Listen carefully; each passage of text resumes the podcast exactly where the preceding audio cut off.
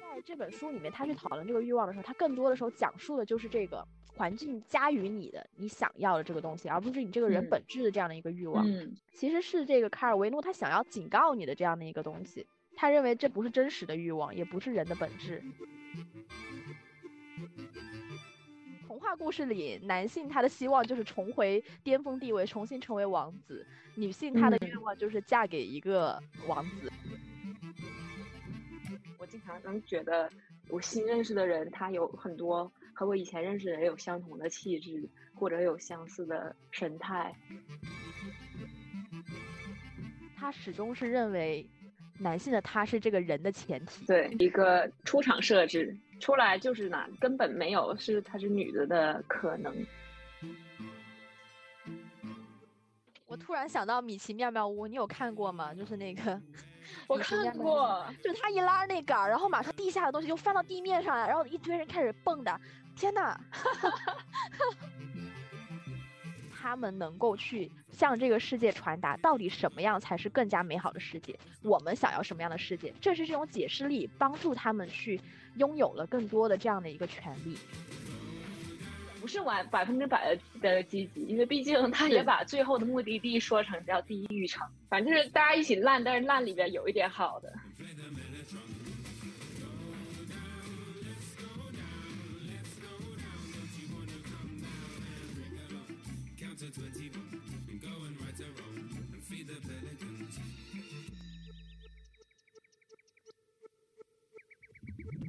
到海底菠萝。大家好，我叫树荫儿。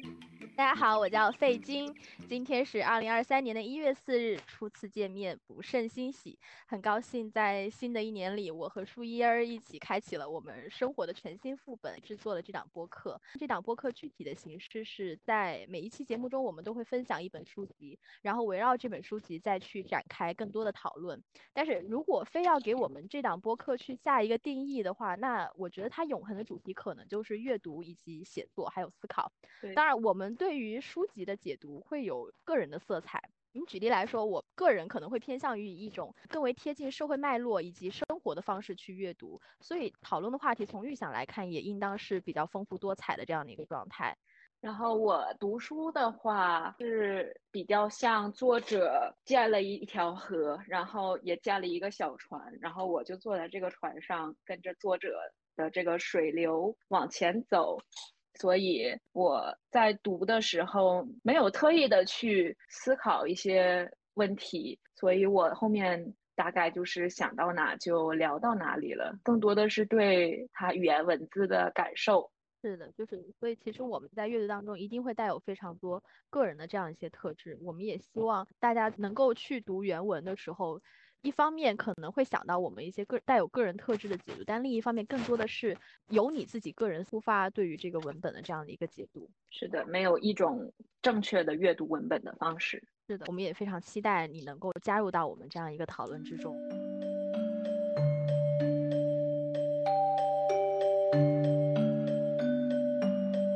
这周读的是卡尔维诺的《看不见的城市》，这是我们两个人共同的在在我们的 reading list 里面放了很久的书。是的，嗯，是的我当时想要读这本书，好像是因为呃有一次和老师同学谈起 experimental writing，就是实验性写作，然后老师有提到这本书，好像是这样。我对于卡尔维诺最开始的一个印象，是因为他是王小波最喜爱的作者，所以嗯我对他有个初始印象，就是有这样的一个动力，促使我们去阅读这样一本非常好的书籍。是的，我们在读的时候，我是觉得我我看到他实验性写作的一个一个特征，它是很碎片化的一些描述。呃，我们从前言里看到他说他刚开始写的三个主题是记忆、欲望和符号，但实际上在整本书里有十一个主题。对，而且这十一个主题，它以一种非常有趣的方式去给它进行一个介绍。从目录的部分开始就已经非常具有巧思。这些主题在书中的排列方式实际上是一个叠一个的，就是当它叙述完第一个主题“城市与记忆”，它会出现一个新的主题去叠加进去。它不断去更新它的目录，所以当你在阅读目录的时候，你就觉得好像已经进入了某种空间，这个空间是不断迭代的这样的一个空间，这是嗯我们在书籍的最开始就已经觉得非常有意思的一个点。当然，前言的部分实际上是编辑对他个人所讲述的那些讲座里面提到东西的一个总结。所以，其实从前言的部分，我们我们也可以去首先树立一个对整本书的这样的一个观点。首先是它是一个与时间无关的城市概念，还有一个就是它是关于现代城市的讨论，并且他认为现代嗯城市是由微小城市扩大形成的巨型城市，嗯他将它比喻成是深渊上的蛛网，以及像莫利亚纳般的二维城市。而这里我们可以发现，它其实出现了一个城市的名字，就是莫利亚纳。这点我们嗯在之后也会不断的去重复的去提到它。那其实他还想要介绍一点，就是他需要发现人们生活在这些城市当中的秘密理由。那其实我们在嗯整体阅读当中好像没有看到明确的答案，但是有一些隐隐约约的东西透露出来。这个接下来我们也会讲到。我们也希望大家阅读的时候可以带着前沿的这些已有的观念以及已有的问题去阅读这整本书，那你应该会有更加直观、更加整体的这样的一个感受。对这本书分为十一个主题去讲，但实际上我们在整个阅读的过程中会发现，有些主题之间是互相重叠的。你就比如说它最初的记忆、欲望以及符号这三个主题，符号这个主题从广义层面上来说，它一直被包含在它的记忆以及欲望这两个主题当中。所以我们在阅读的过程中，一开始是按照它既有的主题去读，但后面我们发现可以从不同的主题当中去提炼出新的主题，所以我们就按嗯照我们提炼的新的主题去进行，大概有八个主题的样子。接下来我们将嗯按照我们自己归纳的主题去向大家分享我们在阅读过程当中的一些思考，以及我们对这个文本的理解。然后接下来我们就直接就开始吧。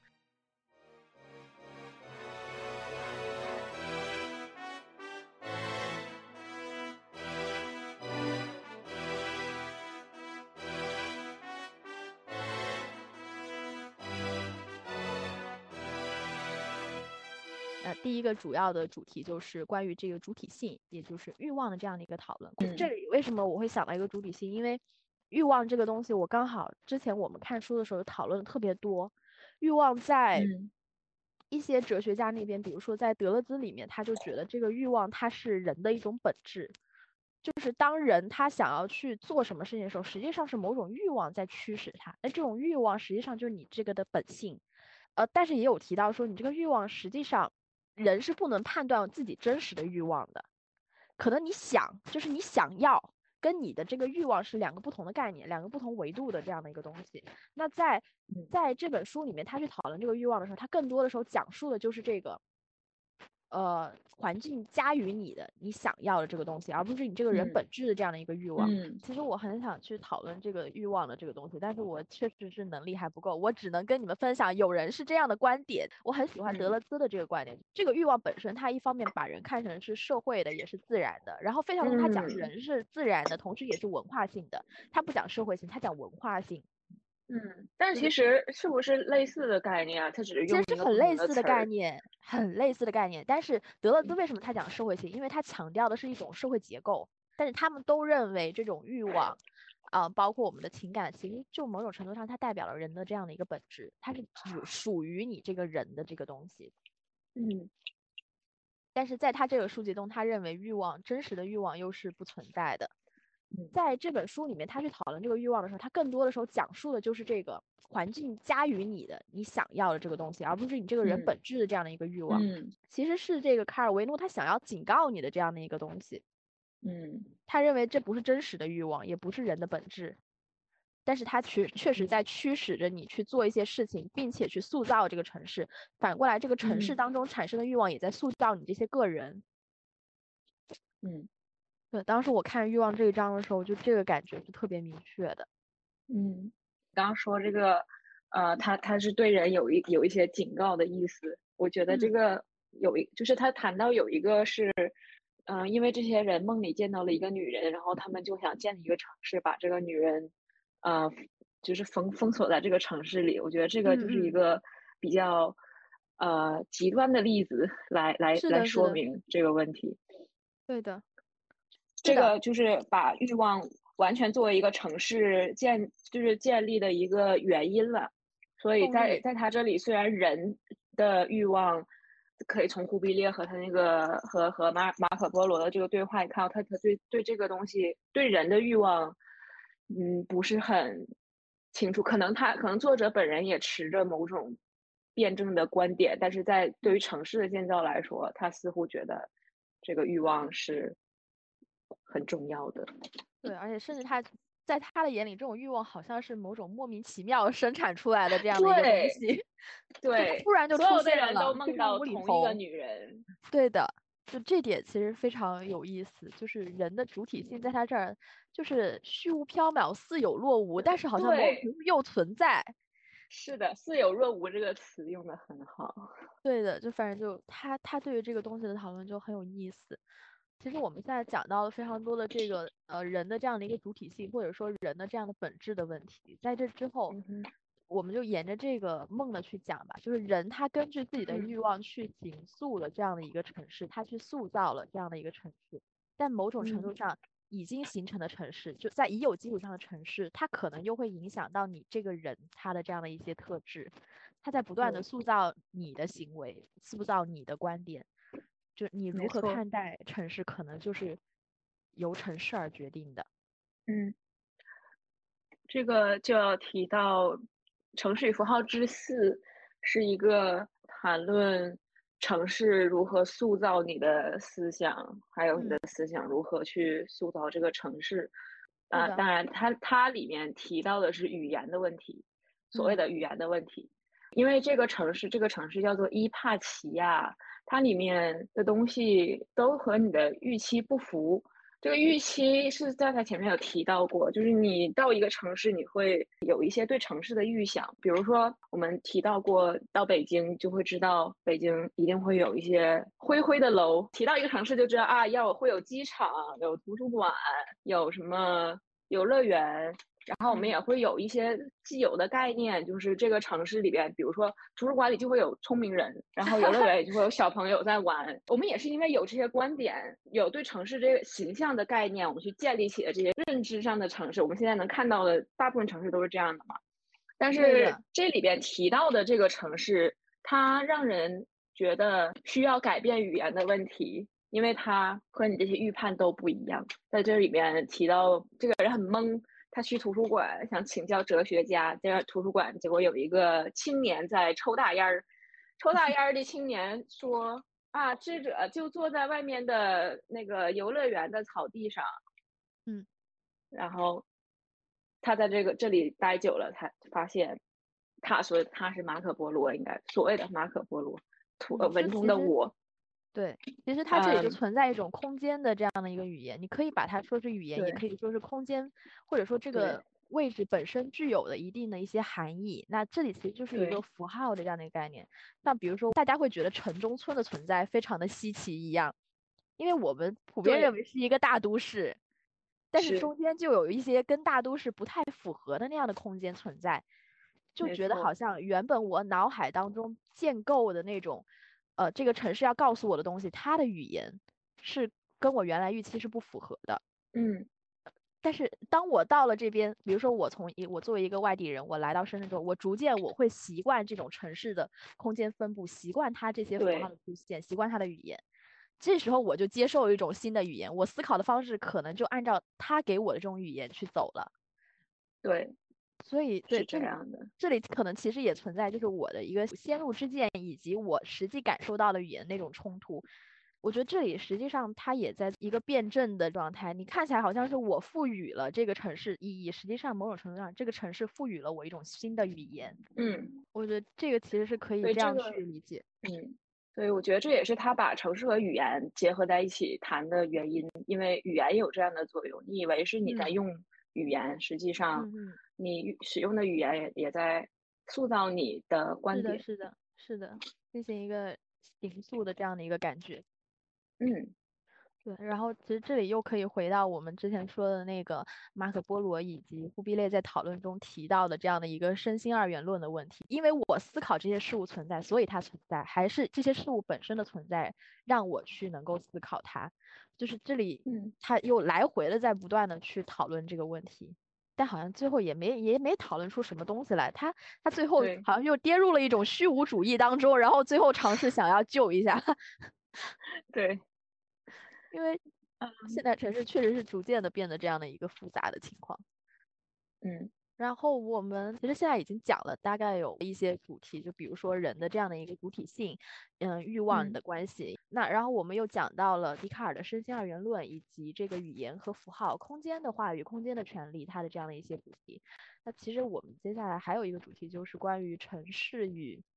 死者，就是我们再深入到每个人他具体的这样的一个形象当中去，就是。嗯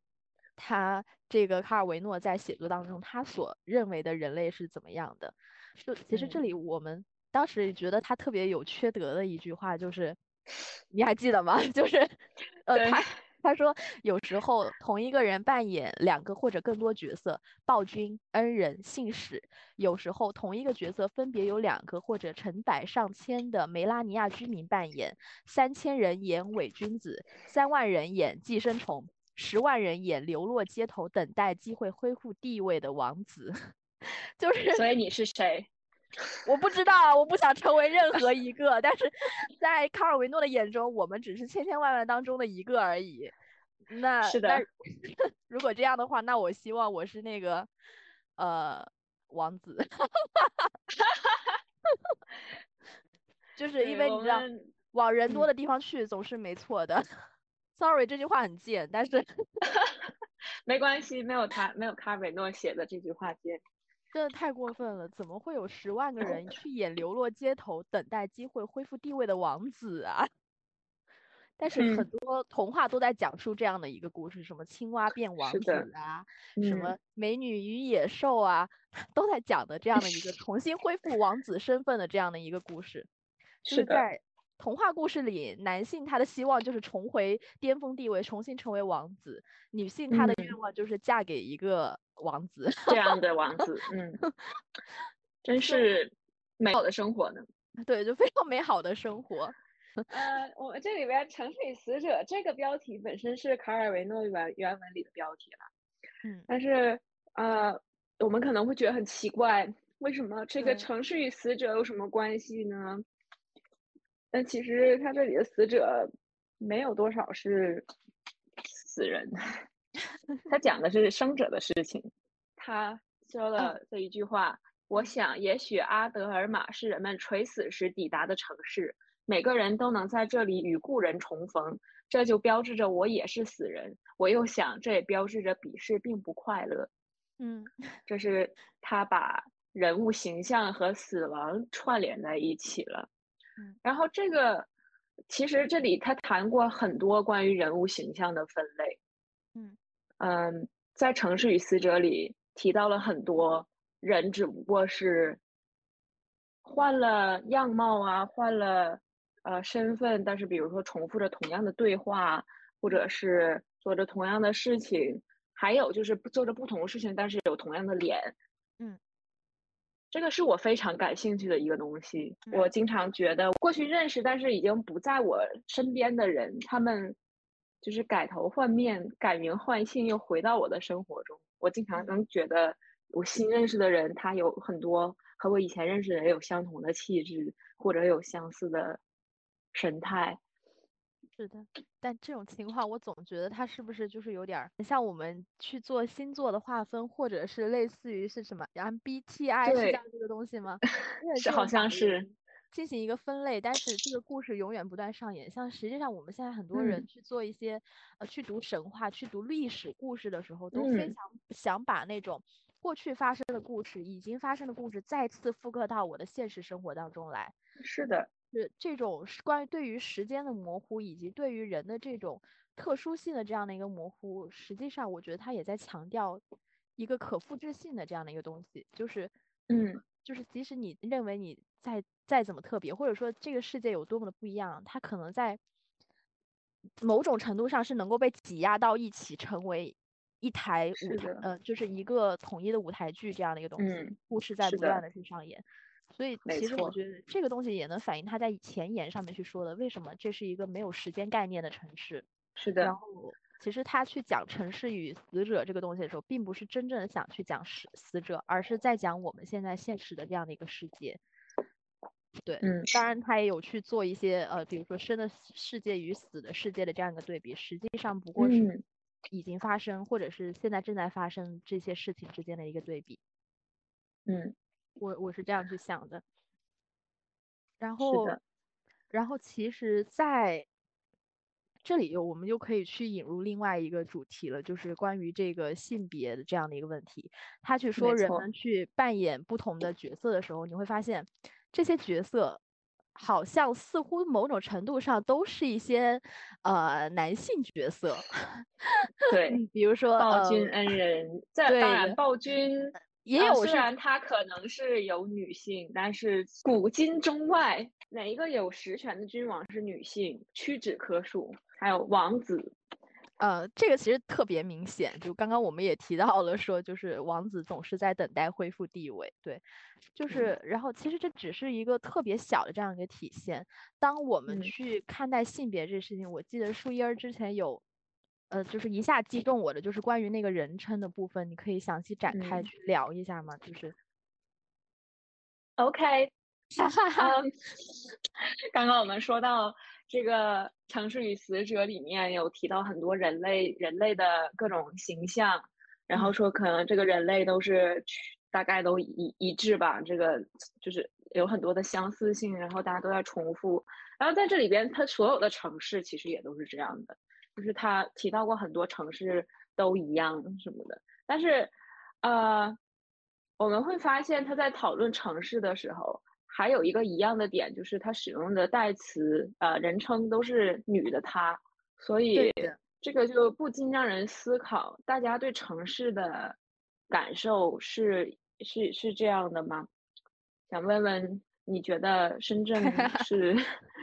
是女的她，男的他？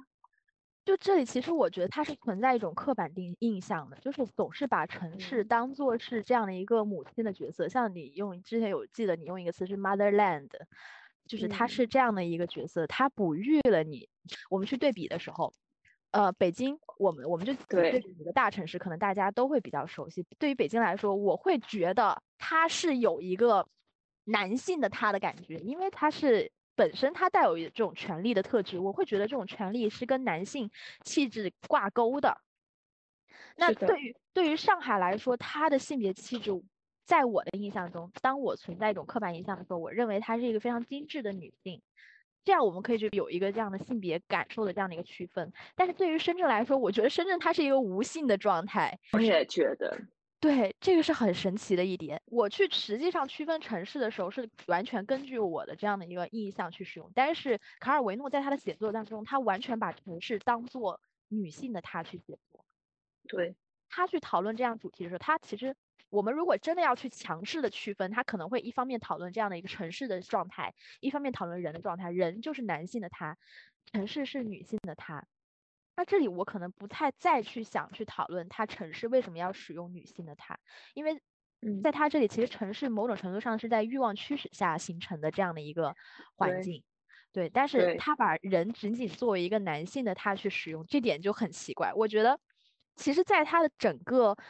呃整本书当中，他始终是认为男性的他是这个人的前提，就是对，你知道吧是？一个出场设置，出来就是男的，根本没有是她是女的的可能。对的，然后非常明确，尤其是跟我们之前所讲的欲望联系在一起，你会发现他的欲望的具体的符号展现，可能就是具有完美形象的女性，是的，以及可能是一些商品化的这样的一些东西。他认为他是这样欲望的一个化身。他在他的嗯书中整体过程中一直在不断的描绘这个女性的完美形象，她是欲望的化身，她成为了一嗯种符号，而不具有人的特质了。是的，所以感觉在他整个叙述中，他其实把女性是作为一种第二性去说，但可能用第二性这个词儿不太好，但是我们就这么说，他把男性作为是人的出场设置。嗯，然后其实，在包括讲到他说这个女性除了作为一种欲望的化身来说，他其实还有讲两个不一样的女性形象，但其实都蛮刻板的。嗯，嗯，你记得吗？是的是。呃，有一个是《城市与死者之二》，里面提到了两位女性，一个是我来读一下，嗯。嗯，一个卖菜的小贩正在称一颗卷心菜，然后把它放进凉台上的少女用绳子放起来的吊篮里。这少女跟我故乡的一位姑娘长得一样，那位姑娘因失恋而发疯，后来自杀了。卖菜的小贩抬起头来，简直就是我的祖母。正好刚好在同一段里，呃，这里你看她非常典型的一些形象哈，比如说少女思春，老一点的女的就是卖货商贩，而且他而且他给他一个特别明确的界定，他必须得是老祖母。比如说女性除了完美形象，就是少女就非得就怀春，然后如果是一个老年的女性形象，她必须得是某个人的祖母。啊，是的，对，就是这个是非常有趣的一点，就除了女性完美形象，其他剩下的都是这些这样相对来说比较刻板的这样的一个形象。而且，其实我们之前有稍微聊一些，就是关于这个女性完美形象，甚至在不同年龄段的女性的形象，大家都会有一个界定。呃，因为他在讲述女性完美形象，把它作为欲望化身的时候，不断的去强调她的一些身体部位，比如说胸部。以及她的腰腰肢这样的一个东西，她臀部，她的胸部和臀部必须是丰满的，她的腰肢必须是如细柳般婀娜多姿。对，这里我来插一句，OK，这个这个我刚刚发现，在他这里也有提到，这是一座充满肉欲的城市。就是卡尔维诺每一次提到女性，一般都是这个女性作为这个城市里的一个群像群像中的一个存在。呃，这里同样也是一段列举这个城市里都有什么样的形象。里提到一位少女走过，转动着肩上的阳伞，自己浑圆的臀部也微微晃动着。嗯，就是。和你刚刚说的，对他不断在描述这些，是的。那甚至其实，在我们的这个个人印象中，我发现就是其他的一些呃可能故事当中，他对每个不同年龄段的女性的形象都会有一种刻板的描述。你比如说少女，少女她的感觉就特别，对她怀春，她不仅是怀春，她的身体是未发育的。就是她，她的身体也是一个被性化的状态，她是未发育的，她的呃胸部第二性征还没有非常明确。但是你看，就是刚刚你念的那一段，卡尔维诺去讲述，她明显是一个少妇的形象，对，她是一个已经相对成熟的这样的一个女性形象，她会有浑圆的胸部、浑圆的臀部这样的一个东西。但是在更老的女性那里，她就认为她们的胸部就会下垂，她不断的去描述这些不同的性征。其实这个女性。她的完美形象可能只固定在某个年龄段，所以这就导致了说，可能女性的这个年龄焦虑一直处于一个非常恐怖的这样的一个状态。我们进入到二十岁的时候，我发现我已经没有了少女的那个状态，我进入到一个成熟女性状态。当我已经习惯了所谓正在一个成熟女性的状态之后，我又陷入到了一个即将要变老又变得不完美的这样的一个形象。但实际上，我们来想想，二十多岁，嗯。才才哪到哪呀？才刚刚，有可能有人大学都还没毕业，是的，还没有进入社会。对的，是你人生刚刚开始非常朝气蓬勃的状态，但是已经被形容成是人生最好的几年了。是的，对的，就是，就是这个是非常有意思。但是这种对于年龄的焦虑，我似乎没有怎么去听过我的一些男性朋友去讲述这一点。我觉得可能他们不存在一个跟年龄直接挂钩的完美形象，他们的完美形象从来不是跟年龄挂钩的，而是跟各种社会地位，就是一些物质性的东西，包括他们思想层面的一些东西去进行挂钩的，他们的思维。但是女性完美形象常常是跟这种年龄性的东西这样去挂钩。对我们很难听到有那个谈论，呃，男男，如果你是个男生，你超过了二十五岁。你就要，你就过了你的黄金时段了，是的，男人四十一枝花呀。对，我们听到是这种，这种东西，也没有人说过啊，你们你们那个过了多少岁，你们的臀部就要下垂了。是的，他们根本不会去讨论这个问题。哦，但是他们也会讨论身形，就是啤酒肚。但是啤酒肚是什么？成功男人的象征。对，它不是一个问题，它只是一个中性的东西。对，它只是一种状态它不好的点就是不健康而已，没有别的。呃 connotation。对他不会去限制你的这样的一个人生的走向，对。但是我觉得现在其实越来越多大家会去意识到这种状态，可能慢慢的也嗯在发生一些改变。但是，嗯嗯，卡尔维诺，但毕竟卡尔维诺也是这么多年前的人了，他这本书是是五十多年前的事儿了，对，将近五十年的东西了。嗯，是的，呃，希望已经发生了一些改变，对，嗯，希望无可厚非。嗯，对，嗯，我们 我们作为作为一个现代人，就是作为二十二二零二三年的现代人，我们 读的时候是会，嗯，带着这种怀疑去读，当然不代表我们去否认她，呃，丑女或者艳女或者是怎样。对，嗯它只是表达了我们一种中性的这样的一个态度。对，然后其实还有一个就是我们去讲这个性别的时候，是不是其实在之前那个它有一篇《城市与死者》里面有一个非常明确的对比，就是对，这里又涉及到一个权利的问题，就又沿着我们去讲刚刚那个女性所谓的年龄完美形象这个东西，就是它里面讲到有一段应该是《城市与死亡之二》吧，还是之之四啊？呃，就是讲了两个城市，然后这两个城市，一个在上面，一个在下面，是这样吧？嗯，是的，然。后这个下面的城市是一个原文，原文是说所有的尸体都经过特殊的脱水处理，被送到地下去继续生前的活动。嗯，所以这这两座一模一样的城市，但连接这两个城市的是一个组织，这个组织叫做兄弟会 嗯在那个《城市与死者之三》，它之是讲对。之三。嗯，我觉得你昨天谈论的兄弟会的这个形象很有意嗯思，因为我在看的时候，我觉得很奇怪。这个《城市与死者之三》最后一段说，事实上是那些死人依照地下城市的样子建造了地上的埃乌萨皮亚，是这样读吧？还有人说，在在这两座姊妹城里，没办法知道谁是死者，谁是生者。这里我就是不清楚为什么会有会分不清这个谁是死者，谁是生者。为什么地下地下人还会建造一些东西？但你昨天提到了这个兄弟会的这个作用，让我觉得非常的耳目一新。可以稍微 对，其实这个它有一个死者的世界以及一个生者的世界。从它的建构来说，就是生者在学习死者世界的这样的一些东西，去去复刻他们那些东西去建造地面上的世界。它某种程度上沿袭了地下的一些革命者的这样的一个构想。因为它里面强调说，当地下发生一些变革的时候，它是通过兄弟会去传输到地上的城市，并且地上的城市也照着地下的变革去塑造他们的城市。那这里其实我们就可以联想到我们现在的一些所谓的这样的一些革命先驱的这样的一个存在。我讲的是历史上的一些情况啊。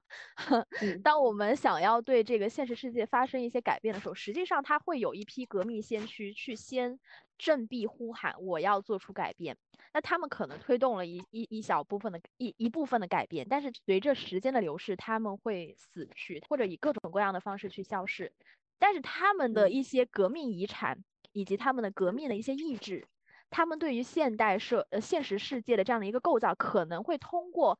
某一个群体进行一个承袭，把它承接过来。嗯，这在他的这个原文当中就是这个兄弟会，他描述这个兄弟会是非常有权力的这样的一群人，他们具有非常多的权利，因为他是具有解释力的这样的一群人，他们能够去向这个世界传达到底什么样才是更加美好的世界，我们想要什么样的世界，正是这种解释力帮助他们去拥有了更多的这样的一个权利。其实这个情况下，就是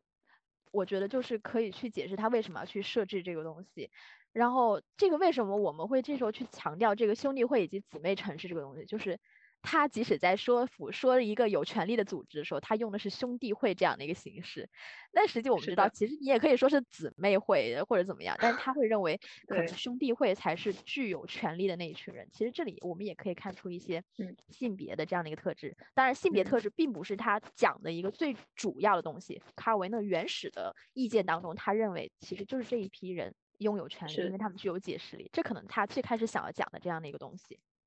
当然，杜英儿最开始讲到说说没有办法知道谁是生者，谁是死者，这一点意味着什么呢？其实这点我当时也想了很久，为什么没有办法知道谁是生者，谁是死者？可能就是因为他们都处于一个相似的世界里面，就是这个世界到底发生改多少改变，还是说它实际上在一个循环运转的状态？它是否有新的东西出现呢？可能是。没有太多的，或者是它只是发生了一些很细微的改变，但是大家意识不到这一点，所以这时候生者跟死者他们之间的差距就显得没有那么大，甚至是可以弥合的，通过兄弟会去弥合。对，我觉得这里这个段这一段里，生者与死者最大的区别就是啊，有一些死者是，呃，这算是生者还是看我又是说不清楚 啊，这个死者生前。最喜欢的活动变成了他死后的这个样子，嗯，然后还有一部分是想要做生前没做过的人，嗯，比如说这个里边提到训训练狩猎狮子的猎人、次女高音歌手、银行家、小提琴师、公爵夫人、被情夫供养的女人、将军等等等等，就是这个出来的这些。呃，和生前不一样的这些这些职业，呃，这不算是职业，之前和生前不一样的这种身身份，生前很少人有的这些身份，在死后世界会变得更多。啊，一方面我是觉得，呃，人就是你死后，这个不是人死后知道，就是那个死亡与与生命有有这个对比的时候，你才知道生生的时候想要。去去做什么生的时候的欲望，它到底是什么？但是因为他们生的时候都没有去，没有去追求，没有按照这这种欲望来来来做成他们想要想要做这种事情。嗯嗯。但另一方面又觉得，其实这些这些职业，在另一个在生生者的世界，它都是有的。所以说，人还是没有跳脱这个原有的这些这些角色扮演。是的，对，我觉得你这个也是一个非常好的这样的一个视角去解释它，它并没有产生一些新的角色，只是换了一个人来扮演而已。那对，从这种角度来看，这个世界没有发生什么变革，那生者世界跟死者世界又有什么不一样呢？就人数不同而已，还是做着既定的事情，还是这些可复制的这样的一些身份，就是可能这个变革它并没有发生的。非常大，甚至人们也不知道该怎么去变革。他们走了变革的路子，可能还是过去走过的变革的路子。嗯，我觉得可以这样去再再深入的去理解，可能大概是这个样子。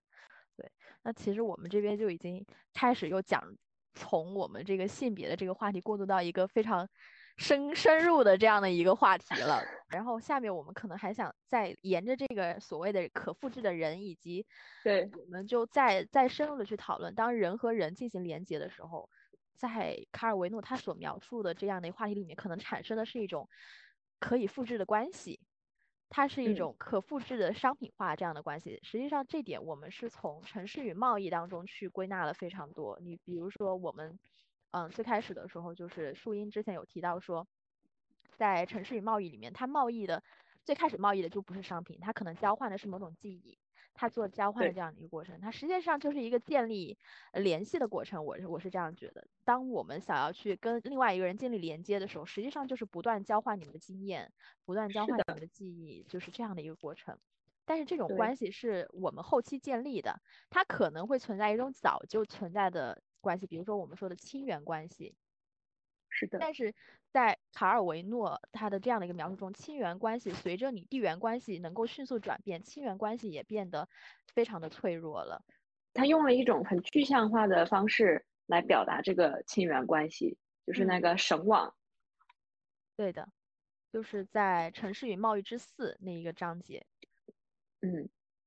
他有讲到说，居民会在房屋角落之间拉起黑白灰或者是黑白色的绳子，绳子颜色是视彼此的亲缘、交易、权威以及代表关系而定的。当绳子多到让人连路都走不通的时候，居民就会搬迁，拆掉房屋，只留下绳子以及其支撑物。也就是说，代表关系的这些东西被留在原来的位置上了，他们去了一个新的城市。当这种我们给它做一个归纳，就是地缘关系被斩断之后，亲缘关系实际上也被斩断了。就变成了一种十分脆弱的这样的一个联系。像我们刚刚说到，他们会这个拉起绳子，然后这个绳子多到走不动的时候，人们就会搬走。然后我当时对这段的理解是，我感觉这个关系的存在比人是否在这个地方更重要。因为你看，它拆走之后会留下这些绳子和支撑物，只不过他们不会把它带走。但是后面他再建再建一个城市，再去建立这些关系绳网的时候，他们还是会建一样的东西，然后再再把这张网留在这里，然后再搬去别的地方。所以他们一直都是在重复这个动作，然后到一个地方建立一个类似的关系，然后又走。是的，所以其实这种这种关系的互动，可能某种程度上已经不在乎对方是谁了，它已经是一种毫无灵魂的这样的一个关系网络了。对，这个关系它就需要在这儿，但是在哪里建的不重要，然后我是不是要在这儿也不重要。是的，这个关系最重要。对，它是一种。可以说是某种想象中的互动，以及一种失去了灵魂的网络，所以我会想把它归纳到一种商品化的关系当中去，去，去，去定义它。嗯，所以这就是他把它放在城市与贸易的原因吧？对，就是它不只是谈论关系，当然这个贸易里也提到了很多的这个联系。是的，就是从从第一个就是就谈的是人与人之间。的联系是因为啊，你交换了故事，交换了记忆，你们来交换来一个地方做买卖，不止交换的是货物，嗯，然后到之二就又变成了人和人之间交换眼神，嗯，呃，之三是，哦，我们没有提到这个 城市与贸易之三是那个两个相同的城市，这里真的有很多两个相相似的两个相同的城市这种东西。是的，我觉得这是不是他的一种写作习惯？他总是想用这样的一个，就他一直在强调一种可复制性的这样的一个东西，而且他的他们的这种可复制性当中可能会存在一些差异性，但是大体上还是一个相同的这样的一个状态。嗯，对，我觉得这跟他对于现代城市的这样的一个看法其实关系也很大。他他对于现代城市的看法，可能就是觉得过去的那些富有内涵，你比如说他在《城市与记忆》以及《城市与名字》的地方都有提到，过去特殊的富有内涵的那种城市已经消失了，剩下的是这种大量的可复制的泛滥的这样的一种现代城市，我觉得跟他对于城市以及人的这样的一个观点是很很密切相关的，就是这种真实性似乎在渐渐的消失，特殊性也在渐渐的消失，对。然后，其实关于这个城市与贸易，在讲这个人的关系连接这一段，我当时我记得我还有一个特别特特别，我觉得是不是在文化上存在一种不一样的东西，就是他把这个绳子颜色，他采用黑白灰以及黑白 色去定义这个关系，就是包括什么亲缘、交易、权威以及代表关系。但是在我感觉，我作为一个可以说是东方文化嘛，或者说感觉用东方文化也不太好，就是我作为一个生活在。中国人对我作为作为一个中国人，我会觉得我们之间的关系并不是始终固定的，对，嗯，觉得我不是这个一个绳子，因为一个绳子比较太单一了，而且太对，单调的颜色写在他的描述里，对对对，他只用这样非常单调的颜色去描述，对于我们来说，似乎每一段关系其实际上是很，它会有一些细微的差别，它是很。把各种各样不同的东西给它融合在一起了。你比如说，我之前有看到过一篇文章，它讲述着是在那个广州的十三行去做做这个服装贸易的这样的一个两两个家庭两个人吧，一个是购买的这样的一个人，她是一个年轻的女孩，然后另外一家人是那个给他们供货的、提供货品的这样的一家人。他们这样看起来是一个交易的这个关系，但实际上这个年轻女孩跟这个。实际加工的这一家人又建立了一种类似于家庭的关系。当他们去做贸易的时候，他会说：“嗯，因为我跟这个女孩熟，他强调了要要这个东西，那我作为一个可能家庭的这样的角色，我必须无条件的支持他。就是他为了维持他们的贸易关系，他会去给他加入一些亲情的砝码，因为那个女孩的家庭好像是有一些小小的问题的，他会把她当成是一个家人的存在。所以我觉得对于我们这个中国人来说，其实。不同的关系之间它的界限没有那么的明朗，没有那么的明确，嗯总是我们嗯总是喜欢在一些固定的结构里面加入一些其他的要素进去，对，所以这点是我感受到的，可能可以说是文化的差异，或者说是我们行为上的一些差异吧。嗯就是讲这点的时候，关于这种连接的关系，但实际上，嗯哎呦，就就可惜卡尔维诺那个时候网络还不发达，要是那个时嗯候这个这个这个因特网建立起来了，不知道卡尔维诺又会写出什么样的鸿篇的这样的一个巨作，去讲述这种更为脆弱的网络关系。然后我们刚刚其实讨论了非常多关于人的部分，嗯，就是他文章当中讨论也非常多人的部分，但实际上你看他的书名叫做《看不见的城市》。他在前言的时候，其实他也讲到说，我们刚刚已经讲到了第一个，就是比如说它是一个没有时间概念的城市，还有另外一点，他嗯想要讲述的是一个现代城市的概念。所以其实接下来我们可能要进入到一个新的部分，就是说我们来讨论一下关于它这个现代城市这样的一些部分的这个特质。关于这个现代城市，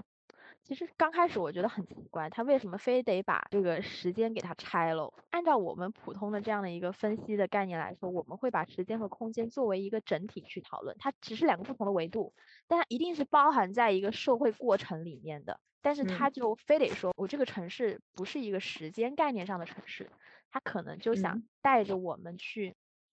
深入的去探讨这个空间里面存在的一些特质。所以我们这里讲城市，会比较多的先去强调一个空间的特质。是的，对那其实从它的主题来看，它好多个主题，在我看来，其实包括那个轻盈的城市、城市与天空、连绵的城市以及隐蔽的城市，它都在讲述的是一个现代城市的概念。但是里是面可里面可能会有不同的这样的一个主题。我觉得轻盈的城市是一个完整的现代城市的概念，它实际上在一个纵向的维度上面，就纵向的空间里面去建构了一个现代城市。比如说他在讲轻盈的嗯城市第一节的时候，轻盈城市之一的时候，他就讲到说，这个城市是完全由水管搭建起来的城市。他讲到水资源的这样的一个东西，可能分往上走，然后再往下走，就所有的东西都是由水管进行连接的，因为我是这样理解的，水是生命之源嘛，就是一个现代城市里边，它一定是要有水资源的存在，它是通过管道运输，而不是我们常见的自然性的东西，包括河流之类的。嗯这里其实我在看他那个关于管道的部分的时候，我就突然想到，有一天我住，我坐在那个阳台上嘛，我就看到一只蜜蜂飞进来，它就往那个水管底下凑，我心说这玩意儿干嘛呢？然后它就在那喝水呢，这是它第一次嗯来。它第二次来的时候，他也是先直奔那个亮晶晶的水管，但他发现那里没嗯有水，他就又马上飞向了水槽里面去饮水。就说，其实我们的现代城市对于这个不仅仅改变了人类的生活方式，它其实嗯也在改变这种自然生物的生活方式。是的，就是在我们的驯养下，就连野生的蜜蜂它都知道应该去哪里找水。对，是的，然后当时我记得印象特别深刻，就是你有讲到一个那个索弗洛尼亚的那个部分，就是嗯那个城市被切割成两半的那个部分那一段。嗯啊，又是一个两两个东西 在一起的一个一个城市。这个城市分成两个部分，有一部分是马戏团，然后有一个部分是什么工厂啊、学校啊、呃图书馆，是有图书馆吧？这些呃基础设施相当于是是。然后他说，这个这个城市呢，有一半儿会被拆，会定期拆卸，有一半儿固定存存在，永久固定。然后我读到这的时候，我觉得，嗯，就在大大家的刻板印象中，应该是会马戏团是会被拆的吧？结果是说学校啊、工厂啊、图书馆，什么这种这个这这边儿是会定期被拆的。然嗯后我感觉就是这种不稳定的马戏团，在这个一半边城市过着稳定的生活，但是其实对于马戏团本身来说，他们跟着车队到处走才是一个稳定的生活。嗯然后这里有一段提到，嗯，留下来的半边索弗洛尼亚还有射击场和旋转木马，猛然冲下的过山车暂时停止了尖叫。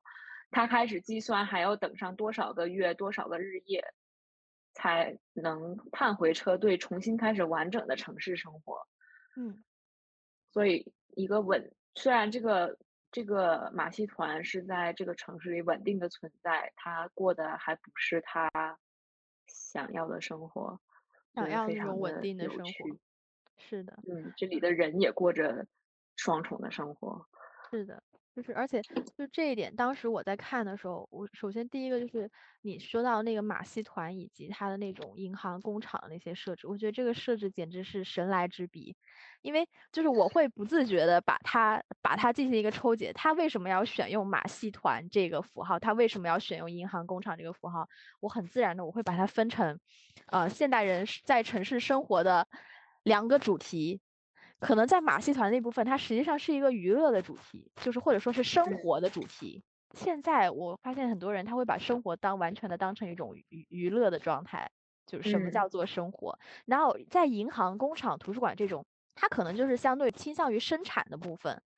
所以嗯在一个生城市当中，它就变成了生活和生产，一半是生活，一半是生产。但是它这里一个设定就是，生产那一半反而是临时的，它总是在某一天会被单运到娱乐的那一半，就是生活的那一半上去。所以我就会联想到我们在生活当中，在城市的生活当中，是不是从某一天开始，从某个时刻开始，只剩下了生活和生产两种概念，就是。呃，或者说只剩下娱乐和生产两个概念。我为什么要不断的生产？因为我要获得不断的物资资源，提供供给我去生活。这个生活可能一大半都是娱乐。我为嗯什么要去娱乐？是为了能够保有我继续去对去生产，你知道，就最后又变成了一个一个无休止的循环。但是这其中的任何一个人好像都并不是开心的，就特别容易想到，就是说，那你说这个生产到底是为了什么？你按照你就说按照这个马克思他去讨论劳动这件事情，讨论生产嗯这件事情，好像我们的劳动应该是为了自我服务的，劳动应该是能够创造自我价值的东西。真实的，劳动它并不会限制我个人个性的发展，相反，它嗯应当是我个人个性的延伸。我劳动的嗯每一分每一秒都是为了我自己，但现在的情况就是，这种劳动是不存在的，这种劳动不存在，何来解放之说？这是很很恐怖的一个情况。尤其是嗯当我这个生活的定义只剩下娱乐，只剩下类似于马戏团、过山车这样的一个东西的时候，它就变得非常的乏味。当当你的呃生活变成乏味的东西，你就觉得我不能浪费时间了。我我嗯总总总是会有这样的一个想法，就把它们联系在一起。所以当时看到这一 part，就是他把它分成分成了这个一部分是娱乐，一部分是生产的时候，我就觉得哇，太疯狂的比喻了，太棒了！而且它是在路上，你知道吗？就是奔向娱乐的路上。是的，对对，所以我就觉得这点是很有意思的。包括我现在就是完全不想工作。没有办法像马克思讲的一样，我必须得工作，不工作的话我就不行。我就没有人 生价值。嗯，对没有这一说。那我现我也觉得，呃，有一个，就是，好像就是我现在我最近很难听到有人说我爱自己的工作。呃是的，这个是很有意思，就是我们在很自然的把工作和周末就就通过不仅是通过时间，而且通过空间去做这样的一个分割的这样的一个分离。实际上，我我们经常说这个 life 对对 work balance 是分开的，生活是和工作是分开的分开的。对的，但嗯是实际上，你跟你看，我们对于这种，如果它是一个好的劳动，如果它是一个具有创造力、能够激发你个人的劳动，你怎么能说它不是你生活的一部分呢？对，我觉得现在可能我们通过这种强势的那种略有这样的分裂性，甚至是不太顺滑的这样的一个分割，去强调我作为人有自己独立生活、有自己独自思考的这样的一个可能性。嗯，对，这是我我们当时在看这个的时候，感觉非常，啊、就是被打到的这样的一点。嗯，我觉得是的，他用一个非常形象的方式去讲述了现代人的生活。然后，呃其实现代城市里面，就是除了我们刚刚讲的轻盈城市部分，它还有包括城市天空、连绵的城市、隐蔽的城市。我们就我大概就讲一下，可能每个每个主题里面它讲到一些内容。那比如说城市与嗯天空，它可能在讲述的就是一些城市，它是按照这样的一个自然科学的规律去建造的。它嗯它用的方式是说它符合这个天体的规律，但是实际上正是在这种根据自然科学建造的城市底下产生了一些不符合自然的污染的这样的一个情况。它比如说，它在城市天空里面讲到了一些畸形儿的诞生，然后在连绵的城市里面，它实际上讨论了一个城市的边界的问题，就是当你发现可能去到每一个城市都有这样一些相似的场景的时候，你就发现你永远走不出这个城市。这个城市是一个连绵的山丘，没有边界。就它这里可能大部分在讲述这样的一个问题，然后包括隐蔽的城市，隐蔽的城市，我觉得是它非常积极的一部分。就它前面把这个现代城市骂了那么多，就各种各样，他觉得现代城市太糟糕了，是一个复杂的机器，迟早有一天要要爆炸，非常的糟糕的这样的一个东西。但是在隐蔽的城市里面，他又讲到说，在不幸的城市当中，包含着这样的一种快乐的城市。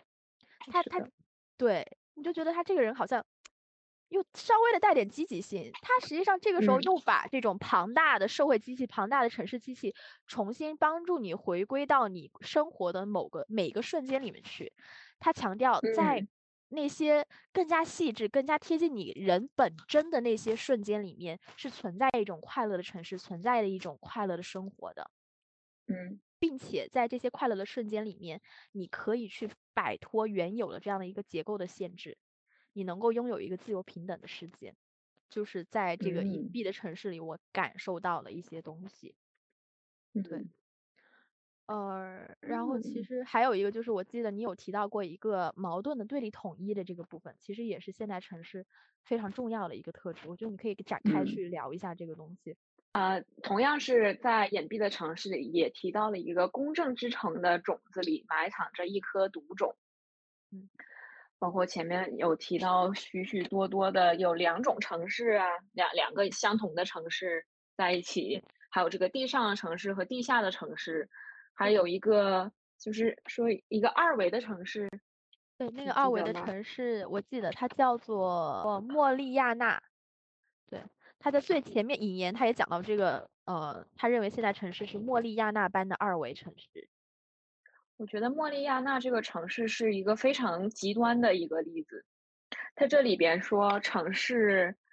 城市里的这个两种不同的样貌，一个是什么特别漂亮，然后有什么别墅，玻璃玻璃造的别墅，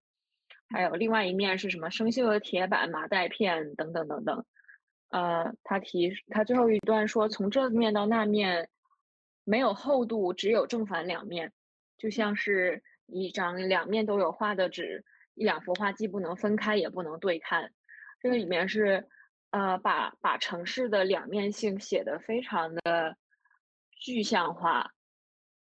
是的，呃，像一张纸一样，用他的话来说。强调这种不可分割性以及它的两面双面性。对，我们如果再把它说的具体一点，就可能是它是一个非常便利的城市，我们能够创造一些非常宏伟的景观。你说那种非常优秀的建筑，非常美丽的建筑，各种各样。但在这些美丽的建筑或者说我们便利的生活的另一面，它存在一些被腐蚀的这样的一个状况。它就是说，它经常强调了一些污染，以及这个人口暴涨的这样的一个问题，以及这个包括畸形儿存在的这样的问题，它可能是另外一面，对。但是，但就是它始终是这样相反相反的，有具有这样的一个两面性，它之间存在一些矛盾，你需要不断的去平衡它。所以为什么前面他讲他说说我们这个现代城市是一个深陷于蛛网上面的城市，一方面它很脆弱，但一方面它好像又保持了某种诡异的平衡。这可能也是它的一个内涵，是对这里边都没有提到过时间的流逝对城市的影响，就是我们刚刚提到的这些，因为它更多的都是物理上的。对，是的，嗯，然后其实我们到这儿就应该是已经把大体上面把他所讲述的一些现代城市的一个状态，嗯，这种空间上面的特质，以及生活在其中的人的生活是如何被城市形塑的这样的一个状态，有一个总体的介绍。其实说到现在，好像我们都会就像他原来的书一样，我们是按照一个一个主题去拆解它、去拆分它的。但是其实之前你有特别强调说，就是它其实际上是一个连续的故事。那这种连续性，我觉得可能就是通过呃他在每一章节的前后，用马可波罗和忽必烈的对话去讲述了一个相对来说比较完整的故事。嗯。对觉得用这个描述非常的有趣，因为首先 我觉得这个很像《一千零一夜》嘛，这个整体上的这个结构，就是整本书的结构，就是一个故一个大故事里套了一个小故事，套很多嗯小故事。是的，然后我觉得用马可波罗和忽必烈也是一个非常好的，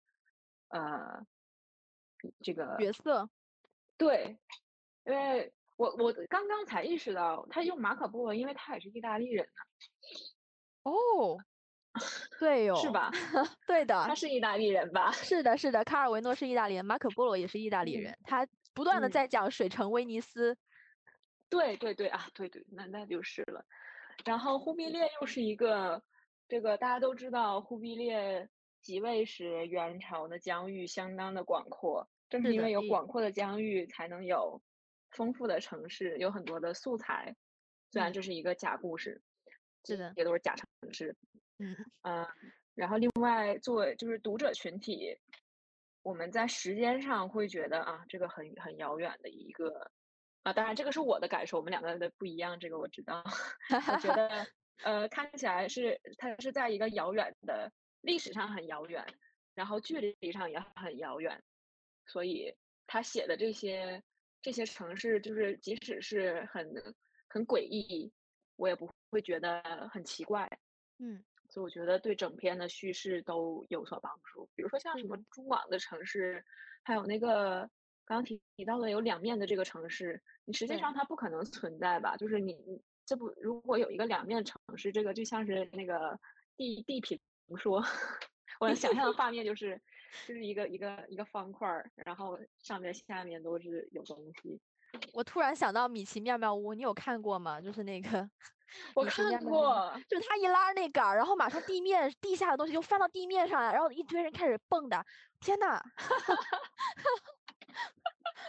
所以你看，故事都是重复的。是的，没有没有谁 original，没有没有 originality 这种东西，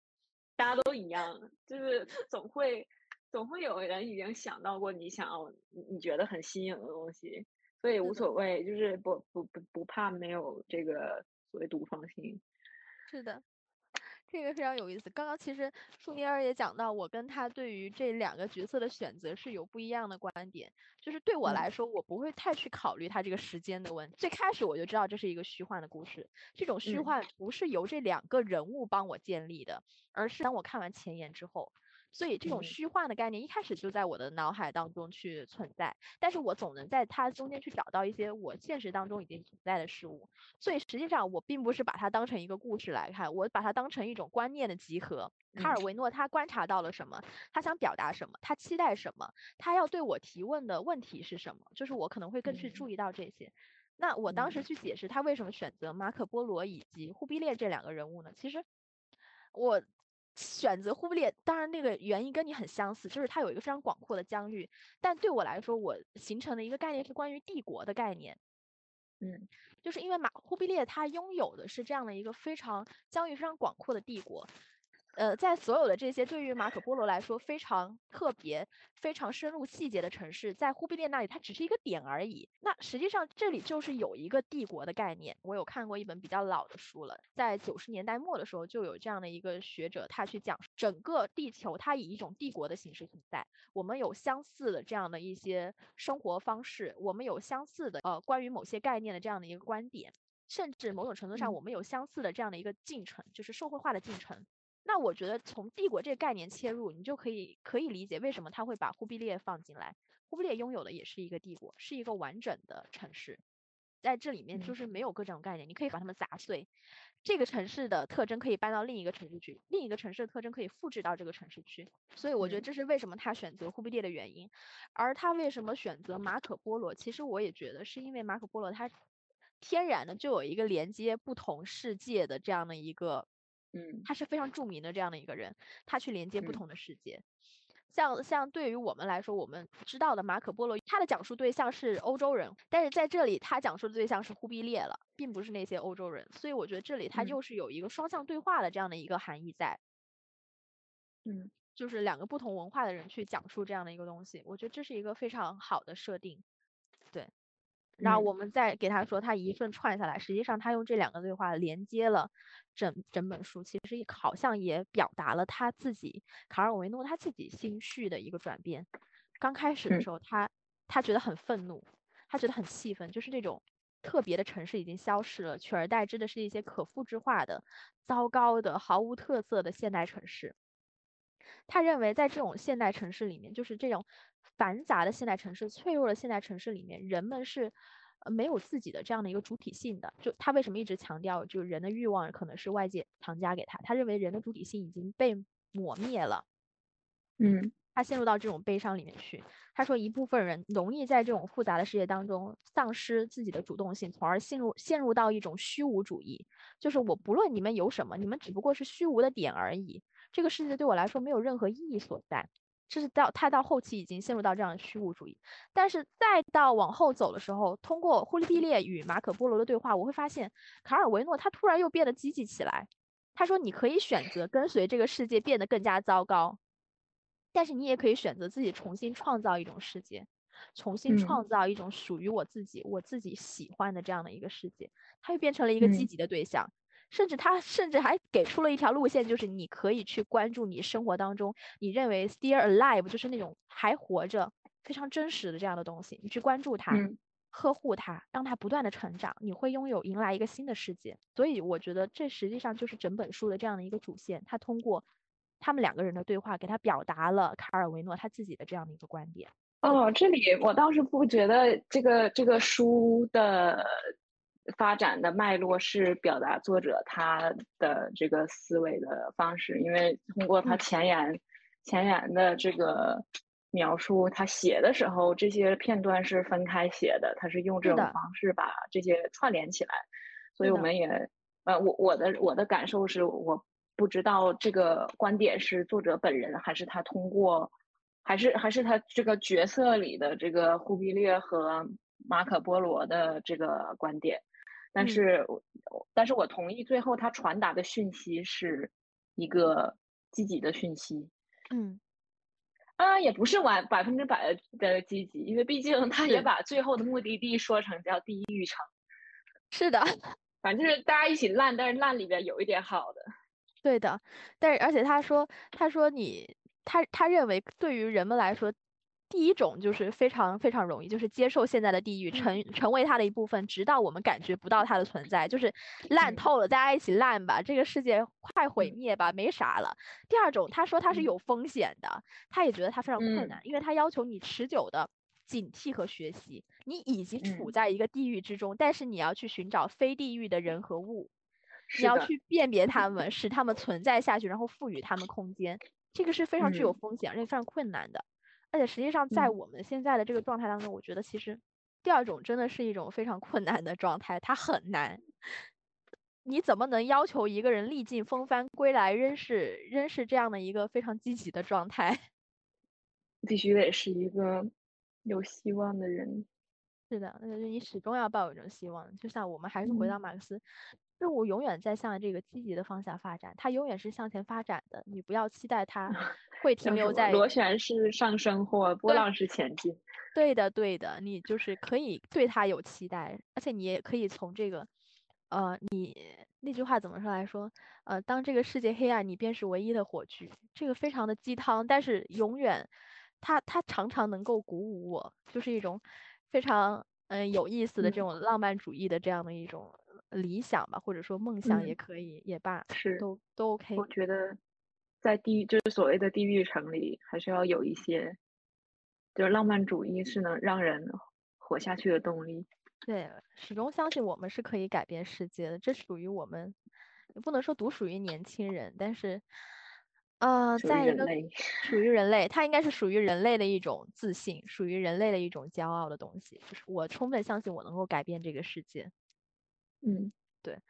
然后哇，我们真的讨论了非常多关于这个人的这个东西，但是，嗯，也也不知道 怎么样了。Well, it's a life lesson. Yeah. And 嗯，就是我们讲了这么多，我们又回到说最开始我们的播客可能永恒的主题就是阅读与写作。我们实际讲了也嗯非常多阅读的部分，我们怎么去理嗯解他的这个这本书他想要讲述的这样的一个故事，我们怎么嗯去进行一个阅读的过程。比如说，我们阅读这本书的方式可能就是先按照主题拆解，然后我们再把它打碎了进行重组，这是我们一种阅读的方式。那嗯那其实接下来我们就可能想要分享一些，就是这本书里面的好词好句，因为卡尔维诺他简直是个天才，嗯。他简直是个天才，他所有的用词用语，包括他的一些非常有趣的设定，他不仅是一个讲故事的好手，也是一个文字的好手，嗯就非常多我们想要去分享一些怎么说好词好句吧。嗯，Yeah，这个对，呃，我不禁想起我有一门课老师经常他特别喜欢用一个词叫做 propulsive mechanism，就是嗯。说你写这个是以一个一个写作者的角度，你写的时候啊，读者也可以，就是你要有一个东西来让你一直翻页儿，嗯。然后这个东西它可以是，比如说在这篇里边，我觉得让我能翻页儿的东西是，嗯。比如说每一段很短，很好读，对嗯。我来说，嗯。嗯，然后呃，我很想看那个他俩对话到底在说什么，因嗯为他俩对话让我就是串起来这个文这个整个整个东西。还有一个就是好词好句，也是一个能让人接着读下去的一个东西。是的，嗯，所以这个对阅读来说也非常的重要，不是说我们是在搞小学语文。哈哈哈，对，所以我们这里就是还是想分享一些，因为分享一些就是关于他写作的一个东西。其实我是特别容易被这种好的句子以及好的设定比喻去刺激到的。就是我一开始我觉得这本书特别难读，为什么一直一直一直可能读了一点我就不想读了？因为它是一个切开式的那个状态，给我做了一道菜，但是它一次只上一点点，但是在最嗯开始的时候它又没有给我什么刺激。我读到最后的时候，读嗯到一些非常美丽的句子。非常巧妙的比喻，巧妙的拟人化的这样的写作方式，我才觉得 OK，我可以有动力持续的写下去。我知道为什么嗯王小波最爱他了，然后我就开始嗯羡慕王小波怎么在念那么年轻的时候就碰上了卡尔维诺。Well, you're also young, so it Yes, it's OK. It's 然后 similar. Yes, and 呃，这样的话其实就是，我就觉得我又很容易把王小波跟这个卡尔维诺联系起来，因为我觉得王小波很多他用词这样的方式跟卡尔维诺是非常相似的。对，我们就，好 OK，不要废话不多说，直接进入分享的部分。嗯，呃，我们两个都画出来的一段是关于月亮那个。对的，嗯，我觉得这段其实是可以，就是我我我是读到这意识到为什么有一段叫做有为什么有一个主题叫轻盈的城市，就嗯是忽必烈觉得这个帝国太大了，然后他呃承受的东西太多，然后他就就说他梦到一个轻盈的城市，然后他说我来读一下这一段，我把今夜梦到的城市讲给你听。他对马可说。在一片黄色的平原上，散落着一些陨石和不规则形状的岩石。我望见远方有一座城市的塔尖高耸，那些纤细的尖顶似乎专门供月旅行中的月亮轮流在上面休憩，或者在起重机的缆绳上摇摆游荡。嗯，这个旅行的月亮这一段，我觉得这一句话，我觉得非常的美丽。是的，呃，你其实如果把它拆解出来，可能就不美丽。我们会把它用一种，他他用的这样的一个语言的方式就是拟人。他他说月亮是能够旅行的，他是一个旅行者。我没有考虑这这些，我就觉得我我的评语我是 This is so beautiful。Yes, That's it。yes，就是我我看到它的时候，我会觉得非常美丽。然后我进一步去分析它的时候，我就觉得它把月亮的那种，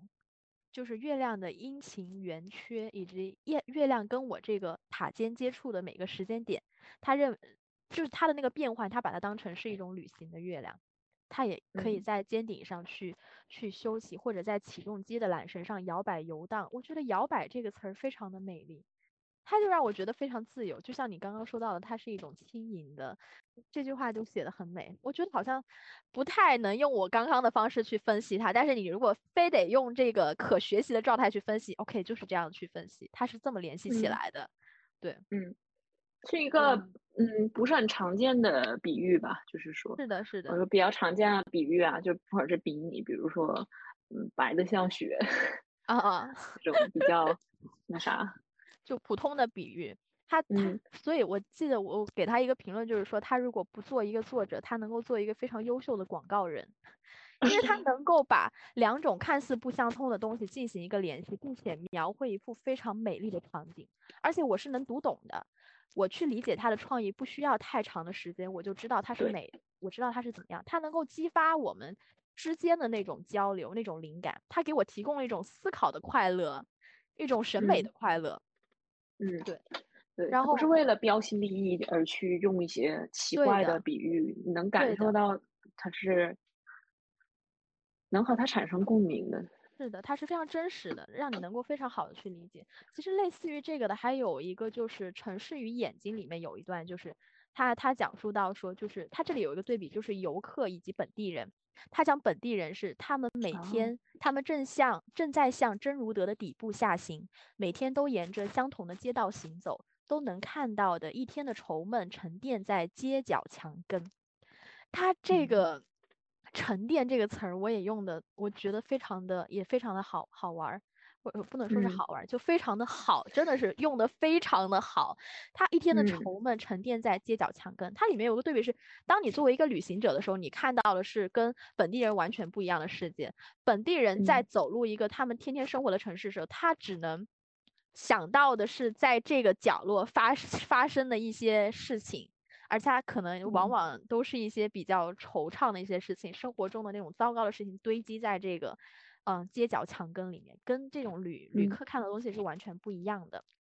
这种底部下行，我觉得它也能够很好的描述出我们普通人在生活当中实际上是有遇到非常多的困难，非常多的愁闷。他用一个非常形象的感觉这样去描述出来了。我甚至可以想象，糟糕的事情真的就像一团云一样浮在每个墙角。我我我刚想说，我有这种画面，就是阴云在。墙角堆积，对，它是沉淀物，它它还不是那种轻飘飘的东西，它是沉淀。是的，对对对，是的，就这个这个词儿真的用的太好，翻译的也翻译的非常好。就是我虽然我不知道它原来意大利文用的是什么，但是我感受到就是翻译的非常好。对我大概印象比较深刻的其实就是这两段话。对你有什么还有其他特别想分享的一些好词好句？以及我还有一一段。跟那个还很类似，但这个是城市与名字里面，它也提到的是关于，呃，外来的人和那个，也不是外来的人，就是那个不同的人看城市不一样的眼光。嗯嗯，这段有点长，Bear with me。OK。嗯。这时，忽必烈期待着马可·波罗作为来自伊莱纳城里的人讲述这座城市，而马可无法做到。高原人穿梭伊莱纳的城市，他无从知晓。再说，这也并不重要。当你从城里观看它，它就是另外一座城市。伊莱纳是一座从远方看到的城市的名字。如果走近它，它就变了。在路过而不进城的眼里，城市是一种模样；在困守于困守于城里而出不来的人眼里，它又是另一种模样。人们初次抵达的时候，城市是一种模样；而永远离别的时候，它又是另一种模样。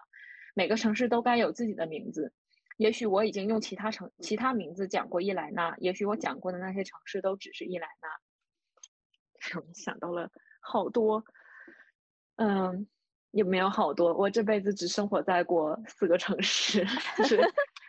你这辈子什么呀？你到现在的人生，你未来还有非常久的人生，好吗？啊啊，OK，啊，到到目前为止，我只在四个城市里生活过。嗯嗯，这里有就是立刻能想到，呃，比如说对于深圳来说啊，对于家乡来说，它都是。呃，对他的印象是很不一样的。我不知道，我我我没有办法去呃分析这种东西，就是 I I felt it when I read it，但是现在我又说不说不清楚为什么我觉得这段漂亮。它实际上跟我非常长的，就是我觉得它好像这这一段话，它每段句子都非常相似，它它有一嗯种不断堆积的那种重复，在向你强调这个东西。他们看起来名字是一样的，就是从名字上他们是一样的，但是在不同的状态下，你感受到的东西是完全不一样的。但是你好像似嗯乎没有办法向别人强调这种感受的变化。如果非嗯要去强调的话，说出来的话好像都是也是一堆刻板印象了。我只能总结出几个点，但这种刻板印象让你有的时候就会让人觉得不舒服，就是它并嗯不是我展现我我感受到的全部，但是我只能用这些话把它描述出来，可能又能 call back 我们之前讲到的这个语言和符号对我思考本身的限制了。嗯，对，对，刻板印象就是，呃，这里说的，这里说的什么呢？他名字本身，我对他的一个期待的这样的一个感觉，对对的，，yes 对。这一段如果你在别的城市生活过，如果你不喜欢你住的城市，如果嗯你离开过家乡，你都会应该会对这段话有一些共鸣。对，你会产生一种感觉。像其实嗯我我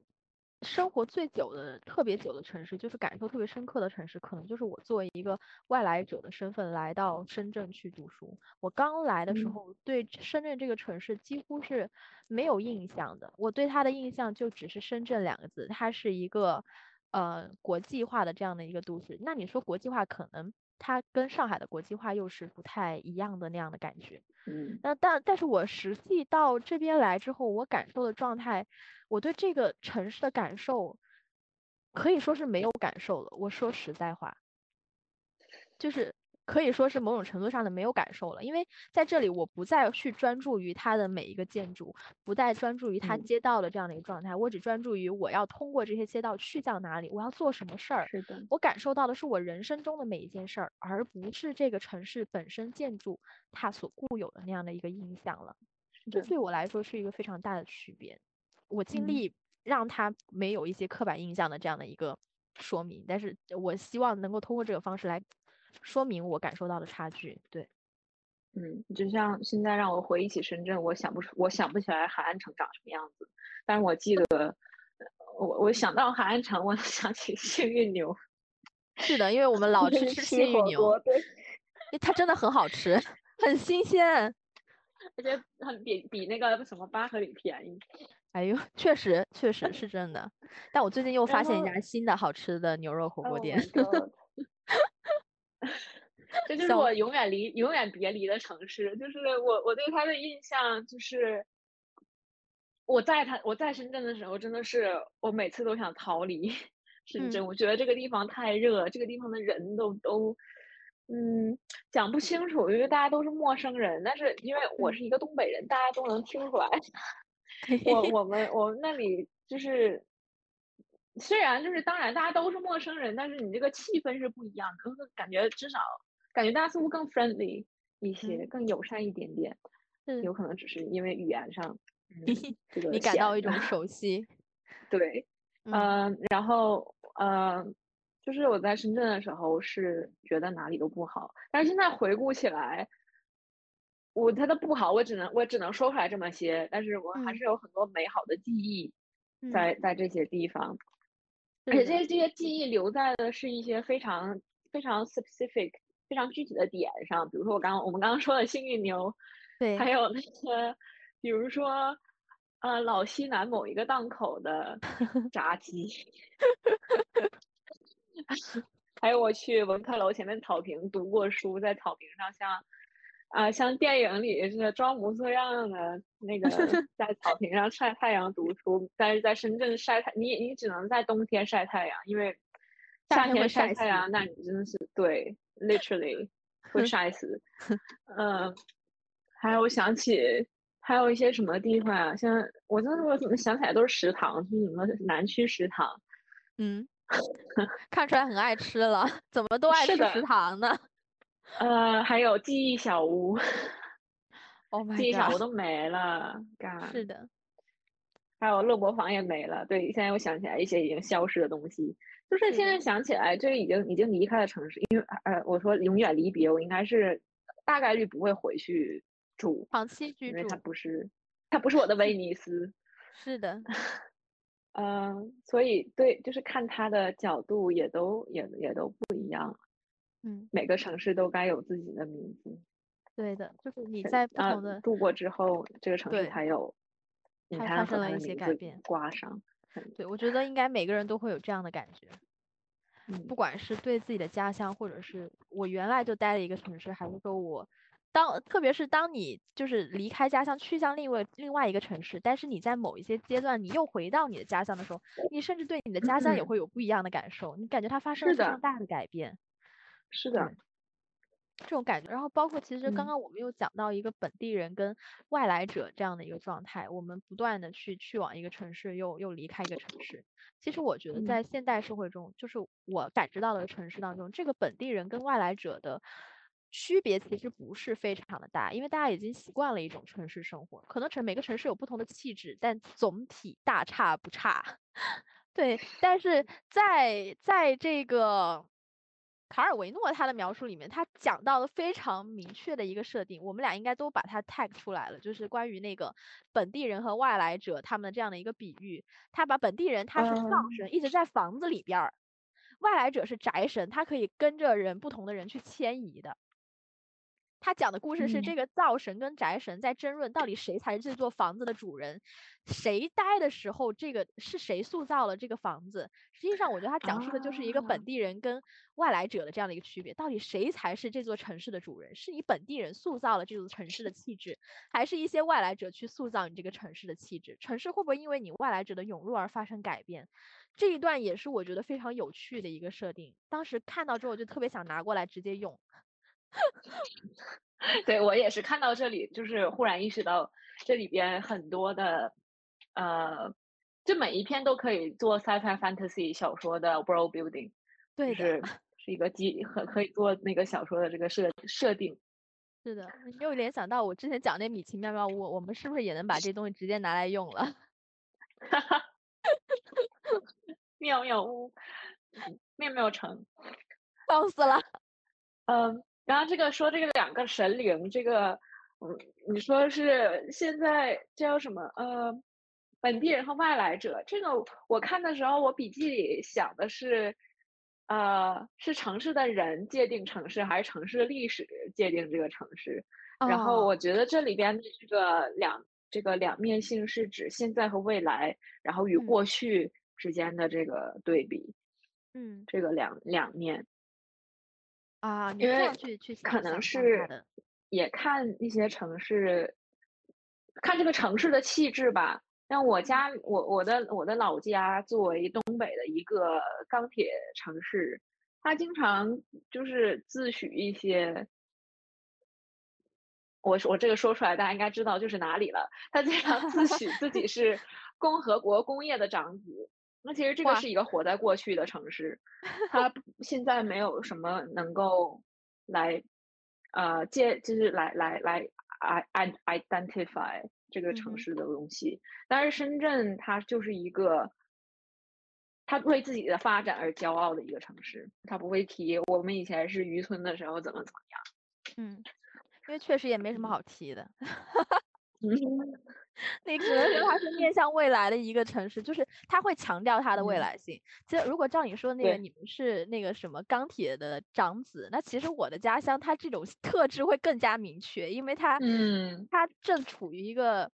它是它确实它非常有有非常大的光辉，因为它是共和国的摇篮。它是它是共和国的摇篮，就是我说这个，大家肯定也知道我的家乡到底是在哪里了。就是中国的这样的一个发展历史上是有浓墨重彩的一笔的。那这个时候，我觉得好像也不能强调它是一个呃只存活于未过去的这样的一个城市，只能说它对自己进行了一些。呃我可以说商品化嘛，或者他给自己贴了一些标签，它的标签是由过去造就的，而不像深圳一嗯样，深圳是由未来造就的。对，我觉得这就嗯是它它可能的这种城市的一个差别。嗯，对，就这可能就确实能够从这里联想到这个不同城市它一个嗯气质的差距，你从他们的定位就可以看出来。深圳的定位就是新，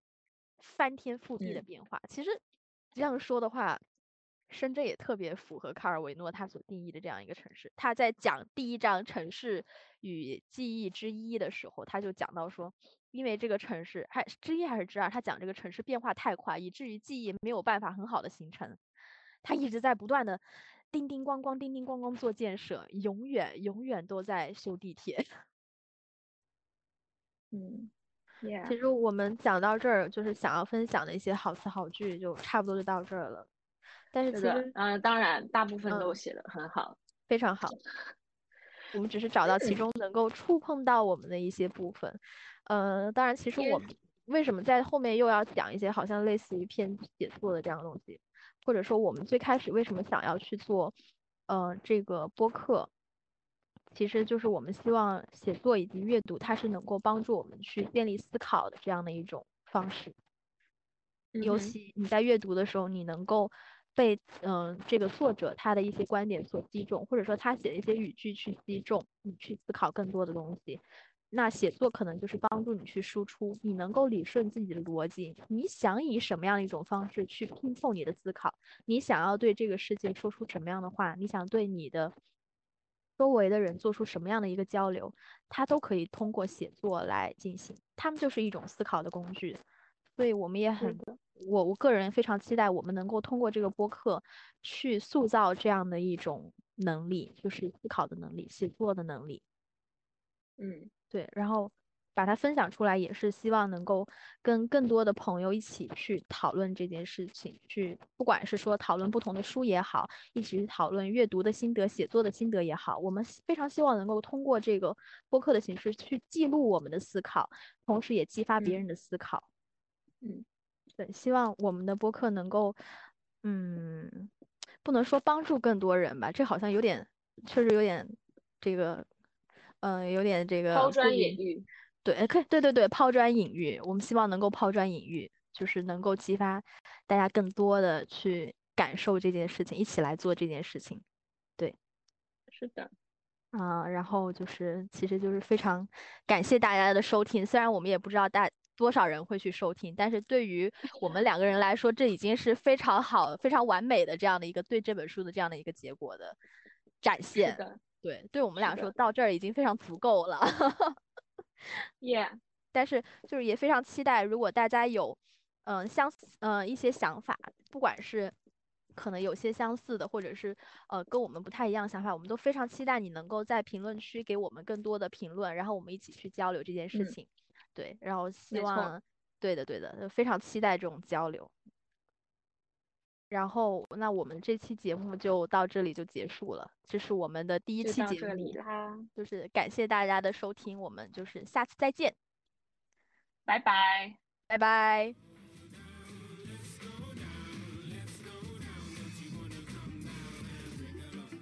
To 20